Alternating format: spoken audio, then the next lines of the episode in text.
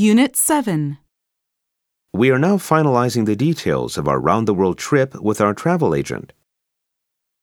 I regret having to terminate your employment due to the financial difficulties our company is currently going through.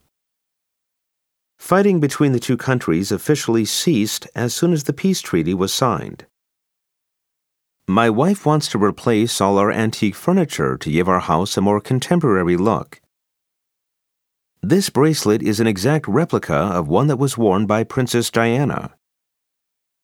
Helen comes from a big family and spent her childhood wearing hand me down clothes. You should ask Pat about the recipe. He is a real gourmet, especially where French cuisine is concerned.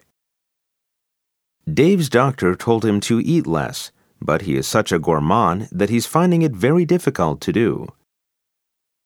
My mother is quite a connoisseur of Louis XV furniture. She can go on talking about it for hours. Kendall Incorporated seems to attract many job applicants due to their humane management policies. As Human Resources Manager, you should try to be sympathetic to all employees if they come to you with a complaint. Living near the dog pound taught Laura to be compassionate toward abandoned animals. If you are not prepared to argue with people, you will never get what you want in life. An extensive report on the disastrous earthquake persuaded many people to volunteer to help the victims. It is rather difficult to induce those reckless teenagers to obey the traffic laws. Wendy thinks all Japanese people still wear kimonos in Japan. She is so naive. If you want to sell your products, you must be prepared to listen to our customers' candid opinions.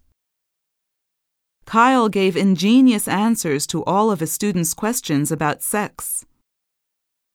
There is an immense amount of work to do before we can even begin to build a new model spaceship.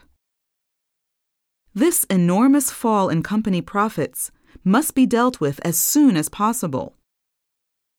The hefty policeman was able to lift the fallen rock off the road very easily. Bernice's icebreaker speech helped all the new trainees feel less nervous. This refrigerator is a 50 year old antique. It is still in good working condition, but has to be defrosted every two weeks or so. Every year, mountain climbers die in the Alps due to avalanches during the spring thaw. When you thaw frozen meat, be sure to keep it in the refrigerator. Do not thaw it at room temperature. I still have one advantage over you my expertise in the car industry. The new spaceship is not perfect, nevertheless, it has merit. Allison's only virtue is that she is an expert in developing design software, and so she is indispensable to our company. Europeans who immigrated to America in the early 1900s first landed on Ellis Island in New York. The first group of Japanese people to emigrate to Seattle arrived in the early Meiji period.